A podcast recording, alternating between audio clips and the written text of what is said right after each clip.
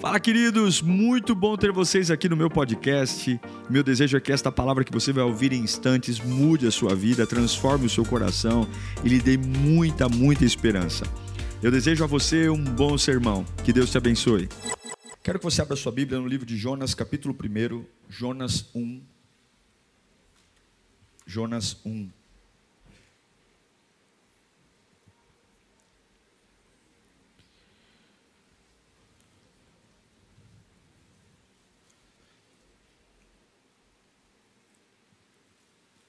Fala assim a palavra de Deus. Eu vou ler o capítulo todo, são 17 versículos, mas eu preciso ler o capítulo inteiro.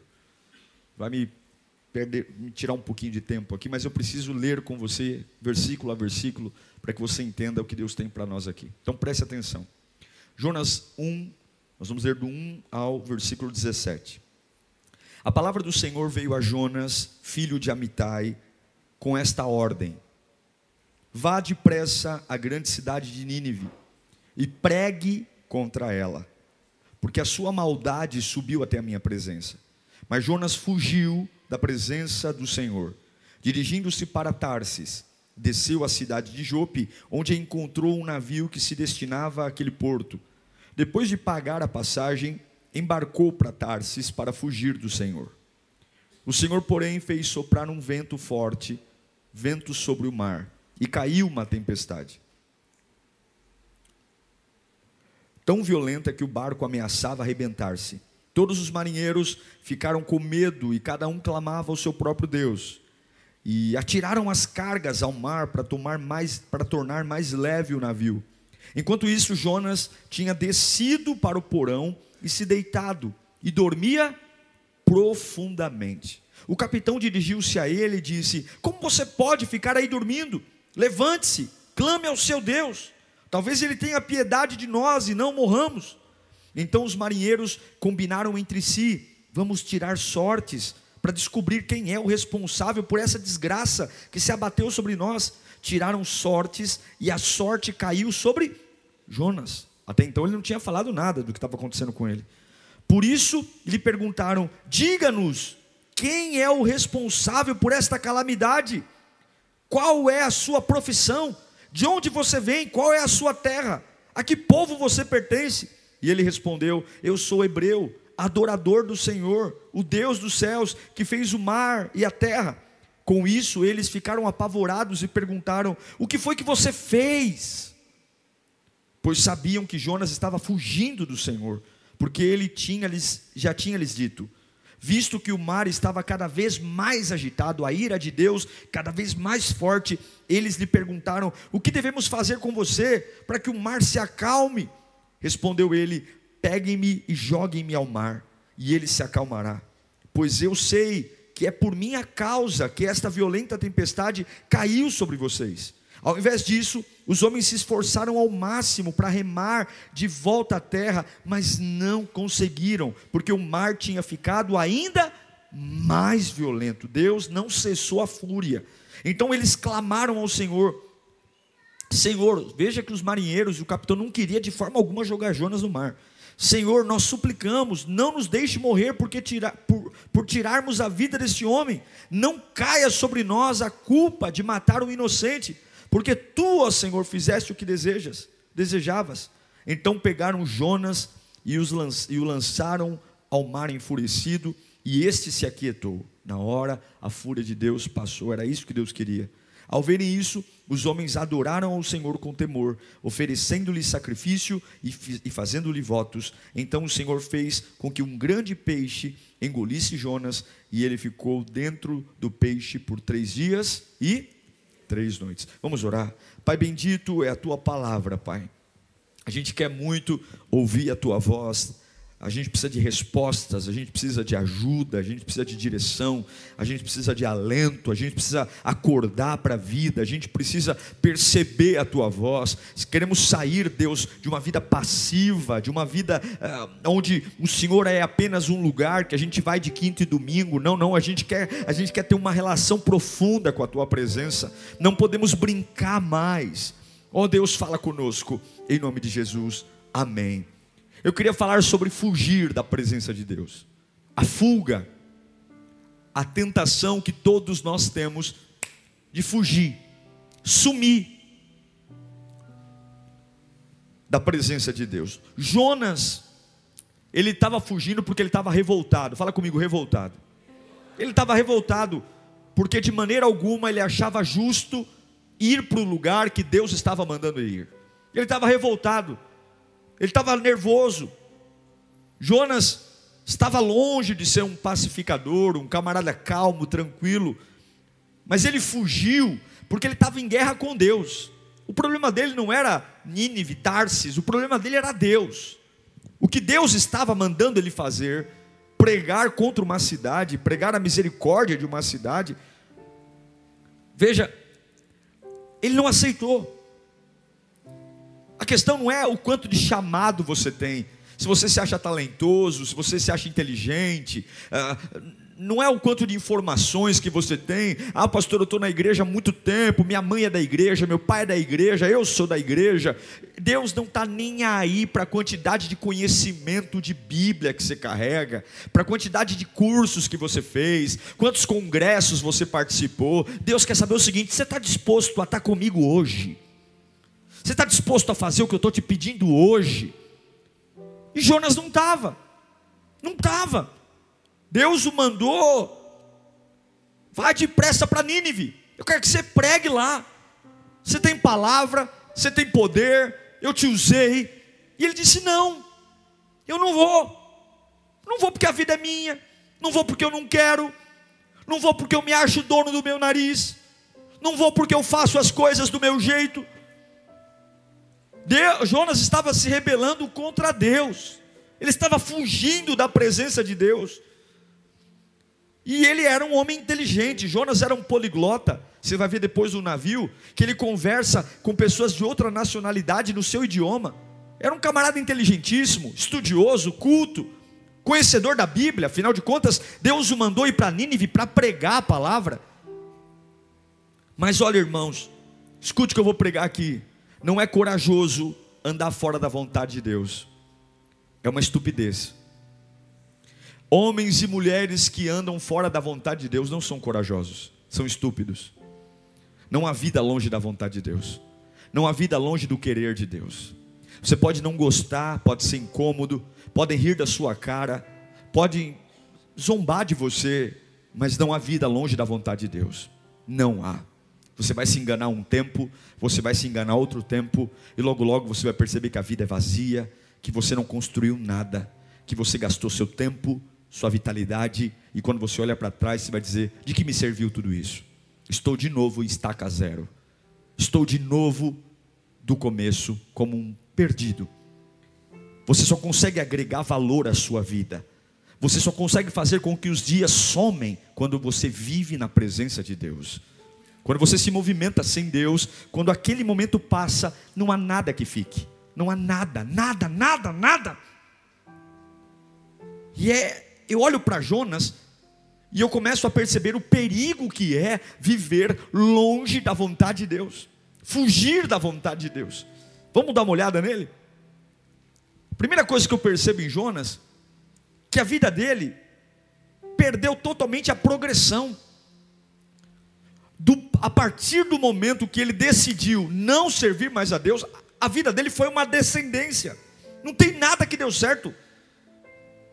Deus falou: vai para Nínive. Não, vou para Tarsis. Ele desce para o porto, vai para Jope. Do porto de Jope, ele vai para o navio. Do porão do navio, ele vai para o ventre do peixe. A vida dele é uma descendência. Observe a vida de um homem longe da vontade de Deus. É uma descendência.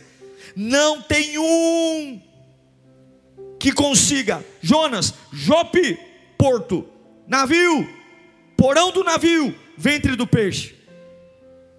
Perdeu a progressão.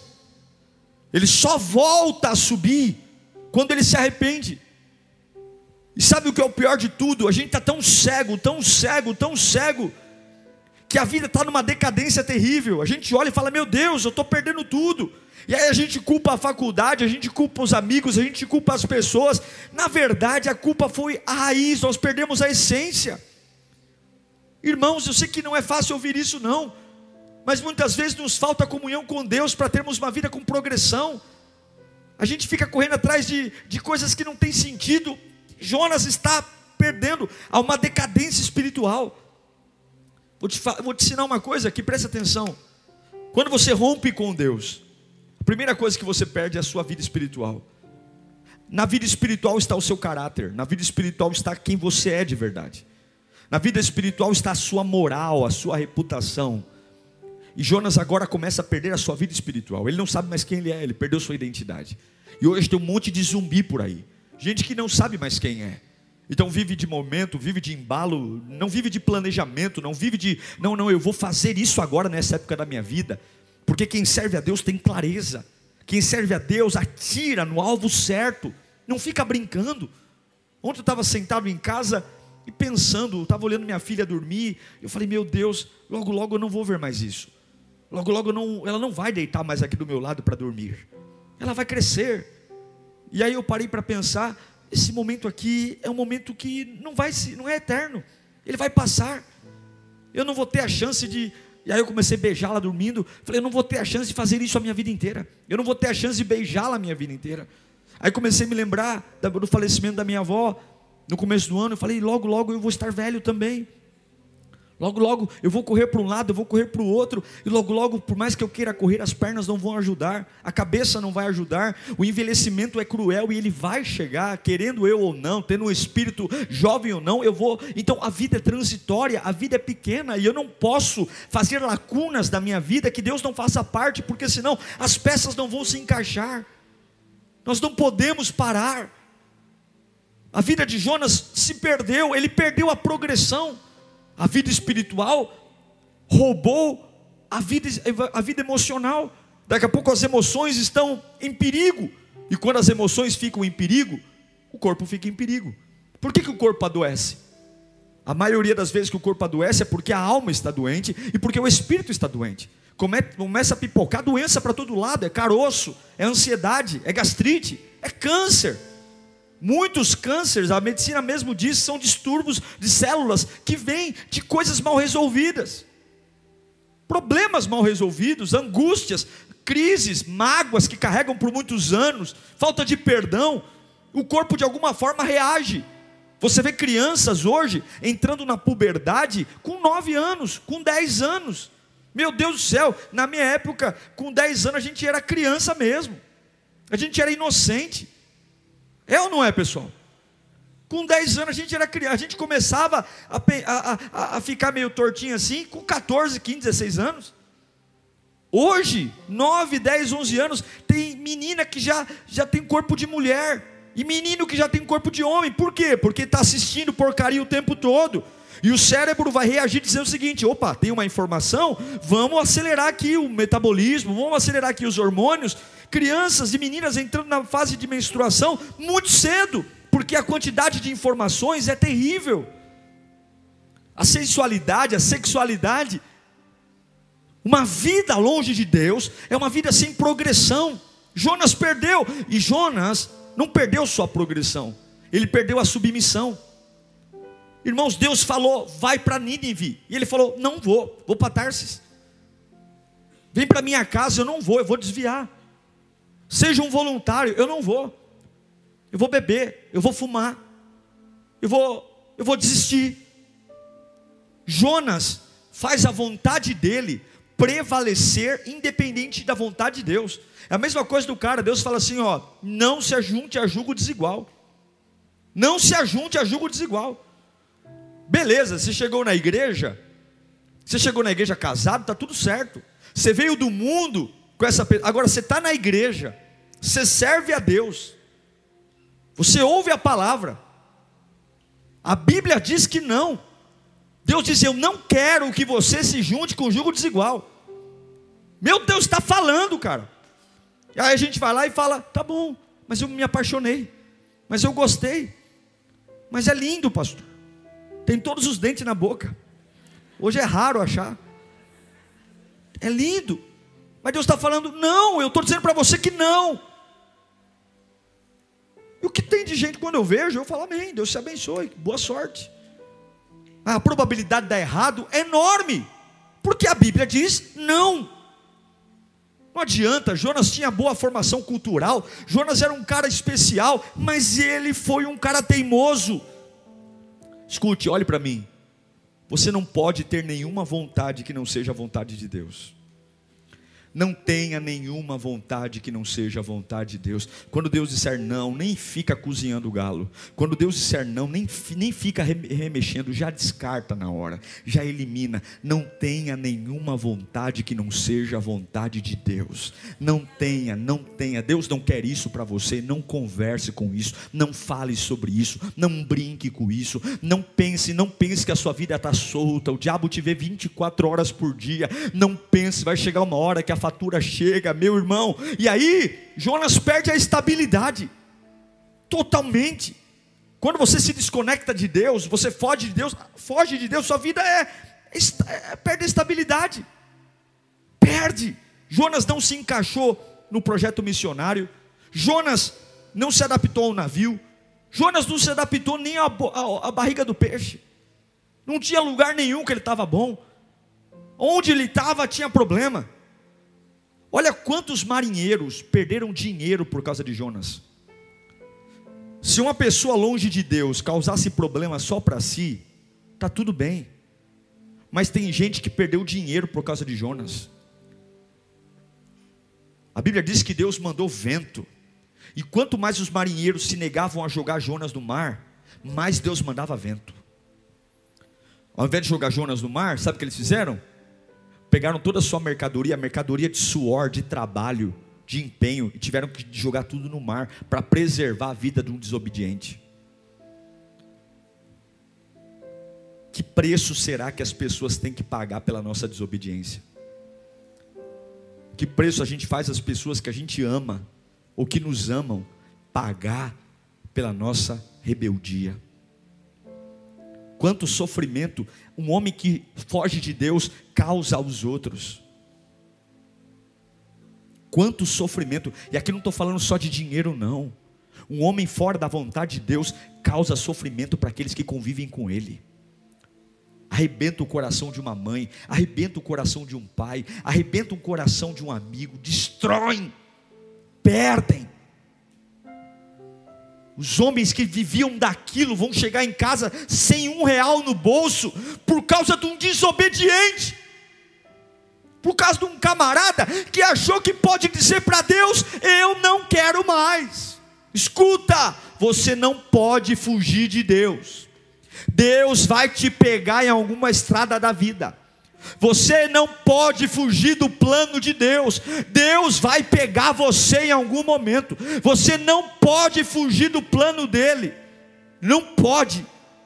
Um homem fugindo de Deus é uma bomba relógio. Quero te, quero te dar um conselho. Quando você vê alguém fugindo da presença de Deus, se afasta dessa pessoa. Porque um homem que foge da presença de Deus, ele é uma bomba relógio. Os ventos vêm. Os ventos vêm. Olha a vida de Jonas. O camarada começa a tempestade, ele vai para o porão do navio. Porque pessoas fora da vontade de Deus, elas adoram um porão. Por quê? Porque se sentem abandonadas. É na presença de Deus que tem alegria, é ou não é? Sim ou não, pessoal? É na presença de Deus que você está amparado.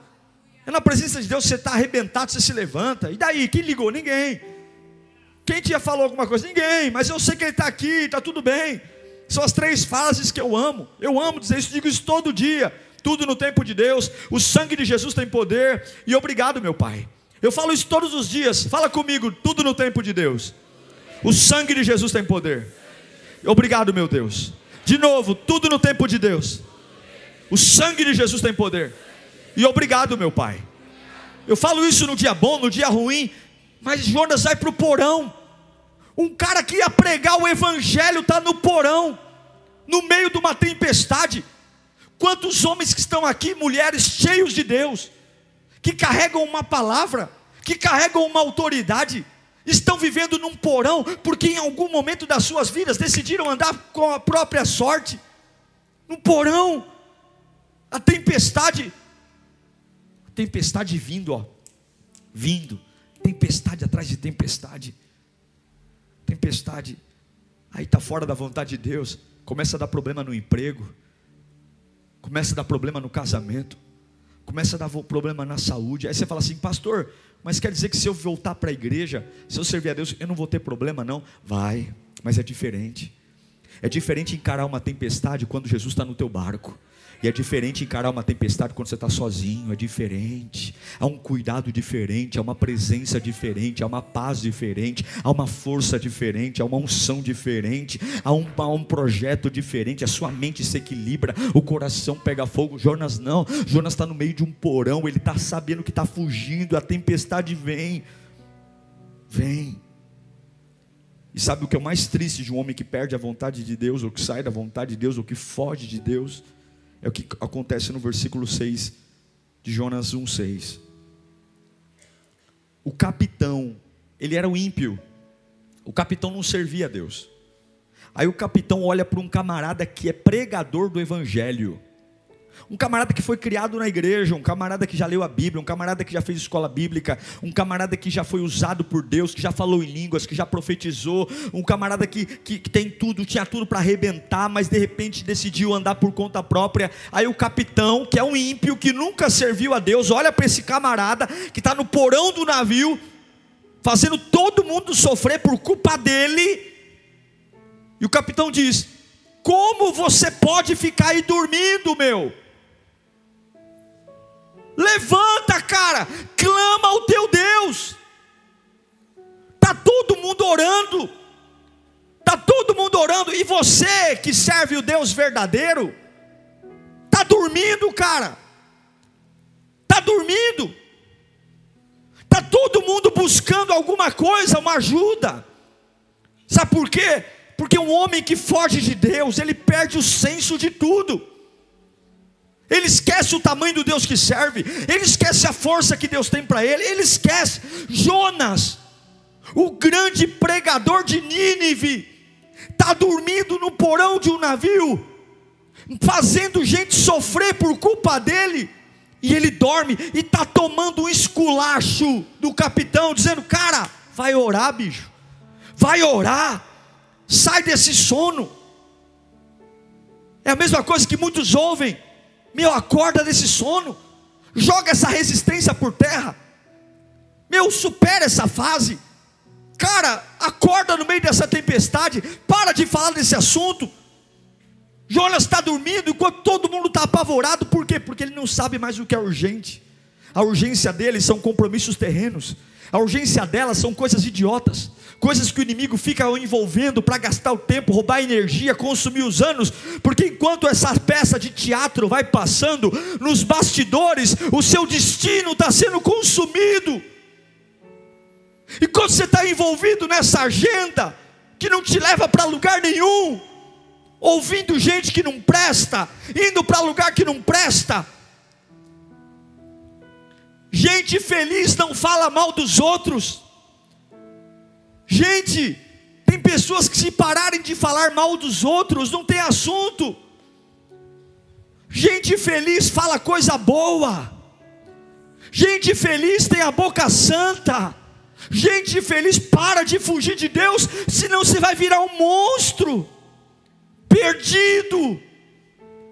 O camarada está no porão do navio, tem gente que está no porão do navio, enquanto 15 milhões de crianças estão morrendo. 15 milhões de crianças abaixo de 5 anos estão morrendo. A igreja muitas vezes está no porão do navio, enquanto de cinco nascimentos, dois são induzidos ao aborto. Você sabia disso? De cada cinco nascimentos, dois são induzidos ao aborto. O crime organizado movimenta no Brasil mais de 600, 600 bilhões de dólares, não é reais não. Todo ano. A indústria da pornografia movimenta mais de 20 bilhões de dólares por ano. O mundo está acabando. E Deus fala: vai lá pregar para Nínive. Não, não vou. Não quero. Não quero, não estou afim. Não quero.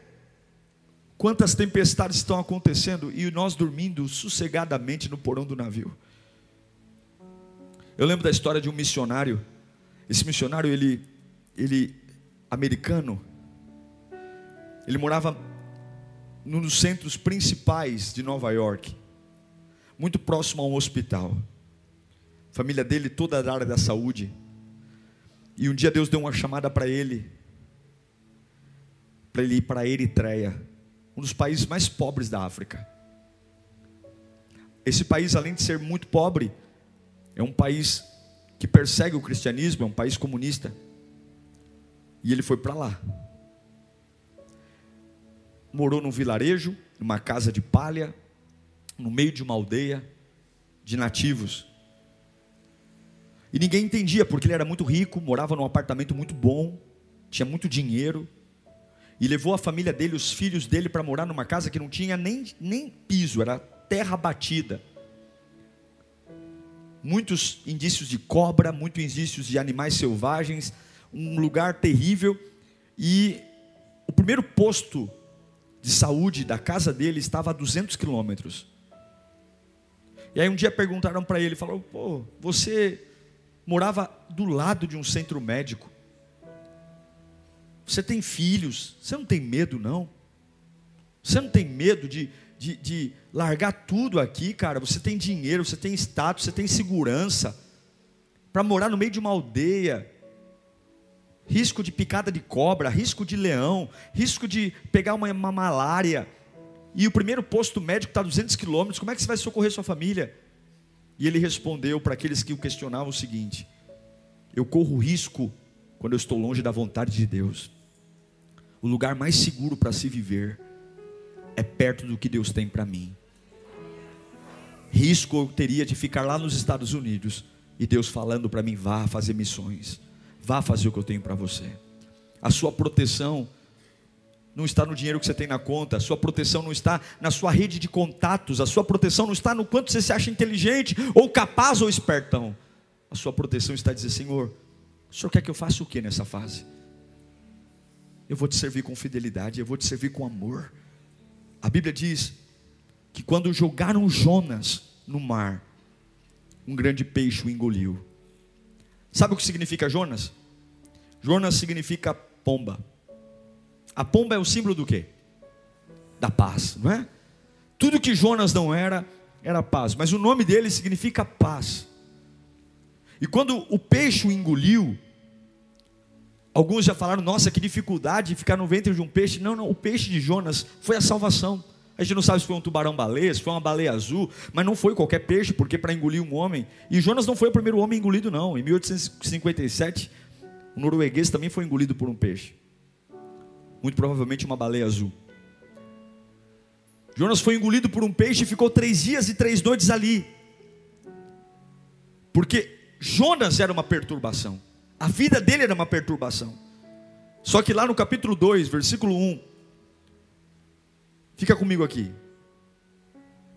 Lá dentro do peixe, o que, que Jonas fez? Ele não orou no navio. Onde que ele orou? lá no ventre do peixe, Jonas orou ao Senhor, o seu Deus. E olha o que ele disse: e disse: Em meu desespero clamei ao Senhor. Está vendo por que, que a gente tem que sofrer? Porque se não desesperar, não clama. Em meu desespero clamei ao Senhor, e Ele me respondeu: Do ventre da morte gritei por socorro, e ouviste o meu clamor. Jogaste-me nas profundezas, no coração dos mares correntezas formavam turbilhão ao meu redor, todas as tuas ondas e vagas passaram sobre mim, e eu disse: fui expulso da tua presença. Contudo, o que, que ele vai fazer? Olharei de novo para o teu santo templo. As águas agitadas me envolveram, o abismo me cercou, água, algas marinhas se enrolaram em minha cabeça. Afundei até chegar aos fundamentos dos montes, até embaixo, cujas trancas me aprisionaram para sempre, mas, mas tu trouxeste a minha vida de volta da sepultura, ó oh, Senhor meu Deus, quando a minha vida já se apagava, quando a minha fuga estava me destruindo, o que, que ele fez? Eu me lembrei de ti, Senhor, e a minha oração subiu a ti, ao teu santo templo Aqueles que acreditam em ídolos inúteis desprezam a misericórdia. Mas eu, com um cântico de gratidão, oferecerei a ti sacrifício. O que eu prometi, cumprirei totalmente. A salvação vem do Senhor. E o Senhor deu ordens, tipo, como se Deus dissesse: agora você entendeu. E o Senhor deu ordens ao peixe, e ele vomitou Jonas na terra. Você e eu podemos ter fugido de Deus, mas a compaixão de Deus continua a nossa procura. Deus está à sua procura nesta manhã. E eu quero dizer uma coisa: tem muita coisa acontecendo na sua vida, tem muita coisa ruim acontecendo aos seus olhos na sua vida. Você está como Jonas, algas sobre sua cabeça. Um, um saculejo daqui, um saculejo dali, e não adianta você tentar tampar o sol da peneira. O problema é que você está longe da presença de Deus. Pastor, mas eu não falto um culto, eu não estou falando de igreja, eu não estou falando de bater cartão aqui na casa de Deus, eu não estou falando de ser voluntário, eu não estou falando de fazer lírio play, eu não estou falando de ouvir sermão, eu estou falando da tua vida, eu estou falando de dizer, Senhor, eu estou à tua disposição, meu Pai, eu quero ter o teu poder na minha vida, eu quero ter a tua glória na minha vida, eu quero viver, eu quero ser um agente de salvação, está na hora de você abrir a sua boca e começar a pregar libertação onde você trabalha, está na hora de você começar a abrir a tua boca e pregar a libertação para a tua vizinhança, Está na hora de jogar, parar de jogar a conversa fora e começar a ir para as Nínives que estão aí esperando que você pregue. Está na hora de você parar de ter medo de, de ofender alguém e começar a dizer: gente, eu estou indo para a igreja, eu creio em Jesus, Ele mudou a minha vida, Ele salvou. Sai desse porão do navio, para de fugir. Sabe o que Deus fala no meu coração aqui? Tem gente aqui com chamado, com ministério, tem pessoas aqui que Deus vai usar você poderosamente. É por isso que o diabo trabalha dos quatro cantos para te entristecer porque sabe que você é uma bomba atômica na mão de Deus. O inferno não vai segurar o que Deus tem para fazer na sua vida, mas em nome de Jesus, para de fugir, para de fugir. Para de fugir de Deus, para de fugir da santidade, para de ser um tolo, um tolo. Se você permanecer firme na presença de Deus, você vence. Não espere ter Deus ter que usar um peixe para fazer você cair a ficha que, que eu faço hoje, pastor? Se entregue. O que, que eu faço hoje, pastor? Volte a sentir presença por Ele. O que o senhor quer que eu faça, pastor? Por Deus, o que o senhor quer? Eu quero que você vá para o lugar que você mais detesta e seja fiel a mim lá. Você detesta Nínive, você não gosta de Nínive, eu quero ver você fiel lá. Eu quero ver você fiel a mim no dia ruim. Eu quero que você dê testemunho a esse povo num dia mau. Eu quero que você pregue o meu evangelho. Vão chamar você de idiota, de trouxa, de tonto. Vão dizer que você não é mais o mesmo. Vão dizer que você é careta. Vão se afastar de você, mas eu quero que você seja um pregador lá em Nínive. Lá está todo mundo corrompido, lá está todo mundo morrendo. Você vai vai levar minha voz lá, não fuja disso, eu te chamei para isso, eu não te chamei para o conforto, eu te chamei para o confronto, eu não te chamei para a alegria do povo, eu te chamei para ser a tristeza daqueles que me abandonaram. Levanta sua mão para cá, você quer um chamado poderoso de Deus, você quer ser usado, quem quer ser usado por Deus aqui? Eu declaro uma unção sobre a sua vida. Eu declaro que todo o processo de fuga cai por terra hoje. Eu declaro que do alto da tua cabeça, a planta dos teus pés, Deus está te resgatando hoje. E todas essas tempestades que você está passando, todos esses saculejos, você não está entendendo. Tem gente sofrendo ao teu lado. Deus está movimentando o mar. Deus está movimentando pessoas. Ah, para você acordar e dizer: não há vida longe da vida de Deus. Eu declaro que hoje o poder volta a brotar na sua vida e mesmo Jonas do ventre do peixe clamando, você também vai clamar: Deus, eu estou de volta à vida. Em nome de Jesus. Em nome de Jesus. Quantas perdas nós temos porque estamos longe da vontade de Deus. Quantas pessoas choraram porque nós estamos longe da vontade de Deus. Quanto dinheiro a gente perdeu longe da vontade de Deus. Ah, irmãos, eu não me arrependo de ter vivido a vida que tenho, não. Quando eu falo para minha filha, vamos passear, Júlia? Ela vai dizer para mim assim: Nós vamos para a igreja, pai? Minha filha, eu criei aqui na casa de Deus. Na casa de Deus. Tudo que eu tenho na minha vida veio da casa de Deus. Na casa de Deus, eu fiz meus melhores amigos. Na casa de Deus, eu encontrei minha esposa. Na casa de Deus, eu me casei. Na casa de Deus, eu apresentei minha filha. Na casa de Deus, eu desenvolvi meu chamado. Na casa de Deus eu recebi palavras que mudaram a minha vida.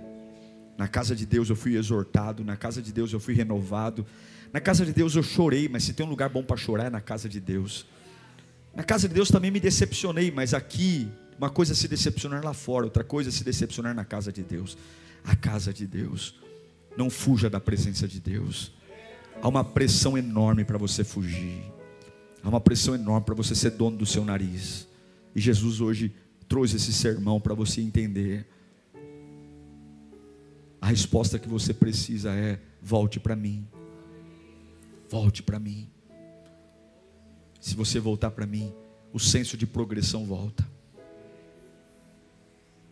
A coisa mais linda do mundo, olhe para mim aqui eu encerro, é quando você sabe que está no caminho certo. Quando você sabe que está no caminho certo, até mesmo quando o resultado não é bom, você fica em paz. Porque você sabe, eu estou no caminho certo. As coisas não estão acontecendo, mas eu estou no caminho certo. Eu poderia estar ganhando mais, eu poderia estar mais longe, mas eu estou no caminho certo. E você sabe que se você está no caminho certo, você chega na estação. E como é que eu sei que estou no caminho certo? Você sente. O Espírito fala com você. Uma vez o Espírito falou para mim assim: não se preocupe com a velocidade, se preocupe em caminhar. Porque se você não parar, você vence. Uma das coisas que eu aprendi na minha vida, irmãos, é não parar. Não pare. Se você não parar, você vence. Escute, se você não parar, você vence. Deus está falando com gente aqui. Se você não parar, você vence. Se você não fugir, você vence. Se você for fiel a Deus no dia mal, você vence. Se você cantar no dia da doença, você vence. Se você orar no dia do luto, você vence. Você não enlouquece, você vence. Mas não fuja mais. Se você abandonou seu chamado,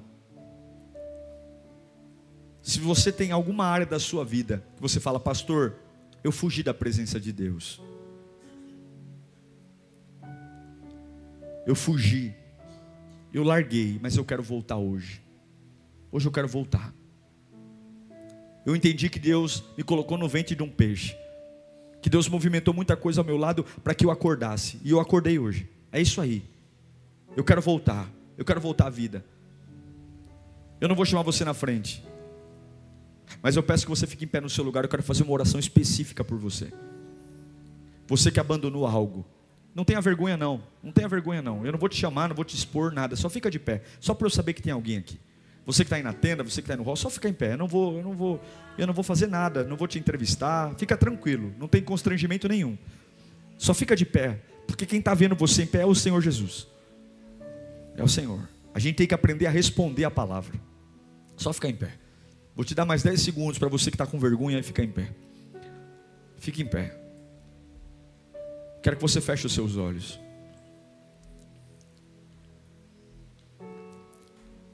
Meu Deus, o Senhor me deu essa palavra, eu sei que ela tem endereço.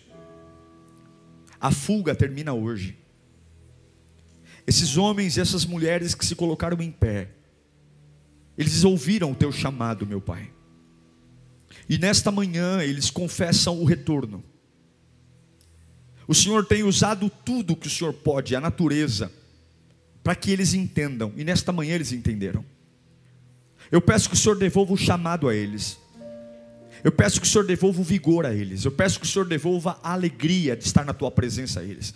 Toda timidez, toda, todo medo, todo trauma cai por terra nesta manhã. No passado não importa mais, mas a tua presença e o gozo da tua presença, do teu espírito, os renovará do alto da cabeça à planta dos pés. Eu devolvo, Pai, pelo poder da tua palavra, a eles a vitalidade, o prazer de te adorar, Senhor, e a ousadia, a ousadia de ser voz profética nos ambientes mais escuros e sombrios. Ó oh Deus, que nesta manhã haja um concerto entre a tua presença e a alma deles, que o óleo fresco verta sobre a mente deles, que a tua presença venha e que de uma forma inexplicável algo brote dentro deles, algo brote, algo poderoso, algo que não dá para explicar, é a chama que se acende, a chama que durante um período se apagou, mas hoje não, hoje não, hoje não, hoje não, hoje não, ei Jonas, hoje não, hoje não, hoje Deus está te devolvendo a autoridade de pregar, hoje Deus está te devolvendo a autoridade de se levantar levantar. Hoje Deus está te devolvendo o poder de ser porta-voz do reino. Hoje Deus está te devolvendo o cajado. Há um poder que volta hoje nesta manhã. Há uma glória que toma conta de você nesta manhã. Você vai aprender a andar sozinho e não se ofender. Você vai aprender a entrar em lugares complicados e ter estrutura mental. Você vai aprender a ouvir desaforo e não se perder, porque o Senhor é o teu guia. O Senhor é a tua, o teu baluarte, Ele é a tua âncora. Receba vigor, receba poder. Uau! Eu tenho certeza que Deus falou com você. Tenho certeza que depois desta palavra a sua vida não é mais a mesma. Peço que você também me acompanhe nas minhas redes sociais: Instagram, Facebook YouTube. Me siga em Diego Menin. Que Deus te abençoe.